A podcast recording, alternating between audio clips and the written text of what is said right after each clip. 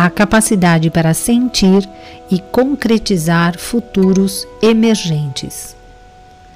Ao descobrir o nosso próprio propósito e significado, enriquecemos o significado no universo. Criamos algo importante que não estava lá. Somos parte dele e ele é parte de nós. Somos parceiros na evolução do universo.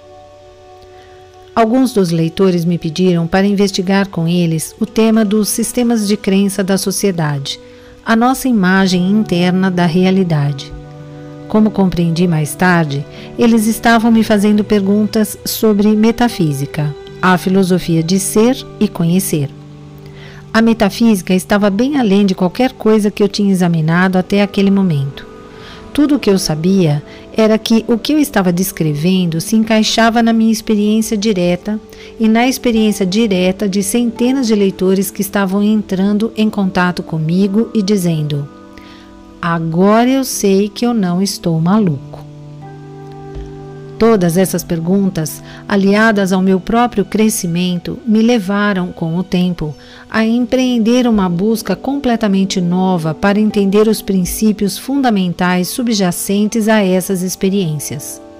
No final de tudo, vim a compreender que o impulso de aprender e conhecer a nossa natureza fundamental é uma necessidade humana básica.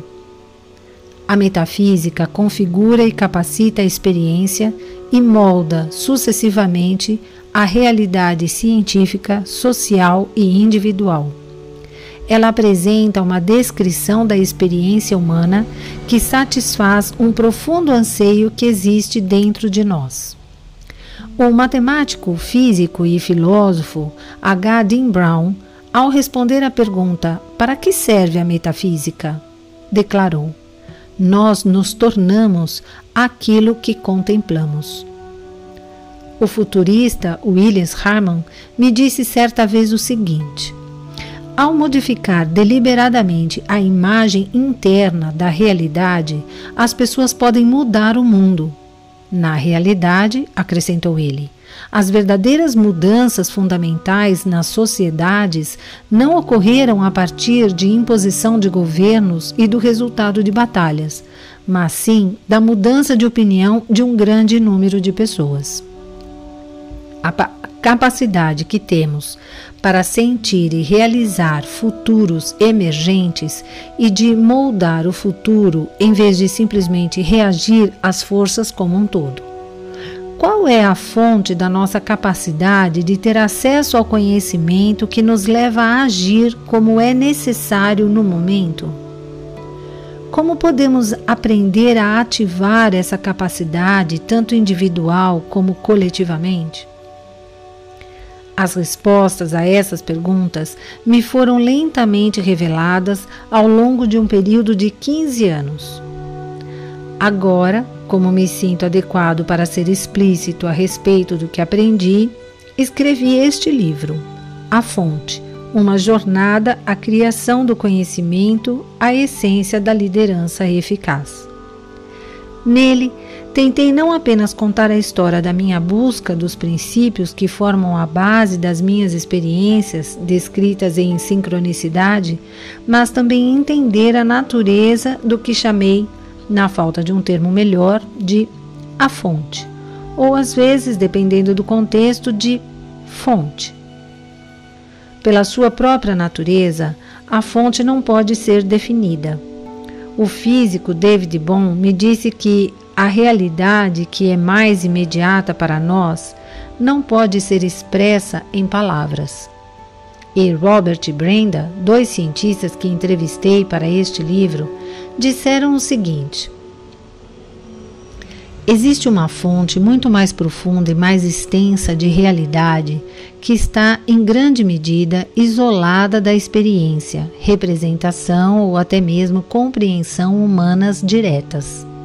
É uma esfera que há muito tempo é postulada e contemplada por metafísicos e teólogos, psicólogos junguianos e jaminesianos filósofos da ciência e alguns físicos teóricos progressistas contemporâneos, todos se esforçando para compreender e representar a essência e a função dessa esfera. Uma variedade de rótulos provinciais foram aplicados, como tal, ki, prana, vazio, registro acástico, unus mundi, substrato incognoscível, terra incógnita, campo arquetípico, ordem oculta, grandeza sensível dos aborígenes, ordem implicada, vácuo do ponto zero, nível ôntico ou ontológico, realidade primordial atemporal indivisa, entre muitos outros, nenhum dos quais capta completamente a natureza sublimemente elusiva dessa esfera. Em trabalhos anteriores, nós a chamamos de regime seminal subliminar, mas para os nossos propósitos atuais, vamos nos referir a ela como a fonte. A minha busca a partir de então não tem sido de uma definição, e sim de um entendimento de como podemos estabelecer uma conexão com ela, como podemos nos envolver em um profundo diálogo com ela. O diálogo com a fonte conduz à espécie de criatividade associada às mais bem-sucedidas realizações empresariais. A ação, baseada nesse conhecimento primário, pode ser surpreendentemente eficaz. A capacidade de um líder de entrar em contato com essa fonte frequentemente fazia a diferença entre o sucesso e o fracasso. No processo dessa busca, levei em séria consideração a visão de mundo científico, materialista, ocidental, o nosso sistema de crenças subjacente que prevalece no Ocidente há mais de 200 anos. Acredito que esse sistema de crenças não é mais adequado para os problemas que a nossa sociedade está enfrentando. Que uma mudança histórica está ocorrendo agora e que uma visão de mundo mais abrangente está emergindo. As instituições podem desempenhar um importante papel na habilitação dessa visão de mundo emergente. As instituições mais admiradas foram dirigidas pelo que Robert descreveu como líderes servidores. Scott se referiu a eles como líderes do estágio 3. Mas eu acredito que uma geração mais avançada de instituições precisa ser liderada pelo que chamo de líderes do estágio 4. Esses últimos reúnem as características e valores dos líderes servidores, mas amadureceram para um nível mais abrangente e sutil de desenvolvimento. Eles exibem a capacidade de ter um funcionamento e desempenho extraordinários. No âmago desse tipo de desempenho existe a capacidade de alcançar um conhecimento tácito que pode ser usado para o pensamento revolucionário, a formação de estratégias e a inovação inclusive para idealizar e criar o tipo de instituição ou sociedade que desejamos. Os líderes do estágio 4 acreditam que existe uma inteligência subjacente dentro do universo que é capaz de nos guiar e preparar para os futuros que precisamos criar.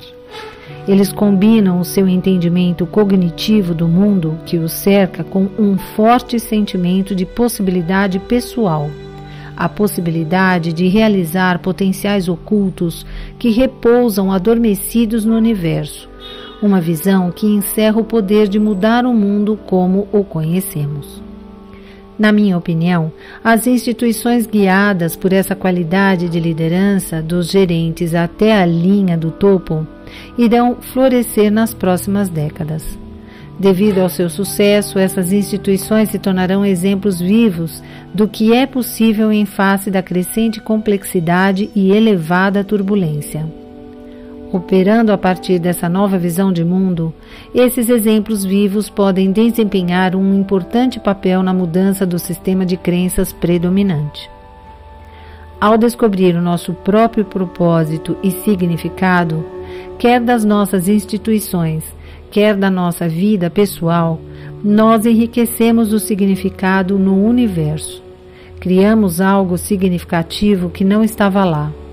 Somos parte dele e ele é parte de nós. Somos parceiros na evolução do universo. Espero que este áudio o ajude no seu caminho em direção a estágios mais elevados de crescimento e desenvolvimento e que ele também seja útil à liderança da sua instituição e da sociedade como um todo. Os quatro princípios. 1. Um, existe uma qualidade aberta e emergente no universo. Um grupo de simples componentes pode de repente reemergir em um nível superior de auto-organização como uma nova entidade com novas propriedades. Não podemos encontrar uma causa ou razão para essa qualidade emergente, mas à medida que a experimentamos repetidamente, vemos que o universo oferece possibilidades infinitas. 2. O universo é uma esfera de totalidade indivisa. Tanto o mundo material quanto a consciência são partes do mesmo todo indiviso. A totalidade da existência está envolvida dentro de cada fragmento do tempo e do espaço, seja ele um único objetivo, pensamento ou evento. Portanto, tudo no universo inclusive as intenções e modos de ser humanos, afeta tudo o mais, porque tudo faz parte do mesmo todo ininterrupto. 3. Existe uma fonte criativa de potencial infinito envolvida no universo. A conexão com essa fonte conduz ao surgimento de novas realidades descoberta, criação, renovação e transformação. Somos parceiros na expansão do universo. 4. Os seres humanos podem aprender a recorrer ao potencial infinito da fonte, optando por seguir um caminho disciplinado em direção à autorrealização e ao amor a energia mais poderosa do universo. O caminho pode incluir ensinamentos de antigas tradições desenvolvidas ao longo de milhares de anos, práticas contemplativas e a exposição direta ao processo generativo da natureza.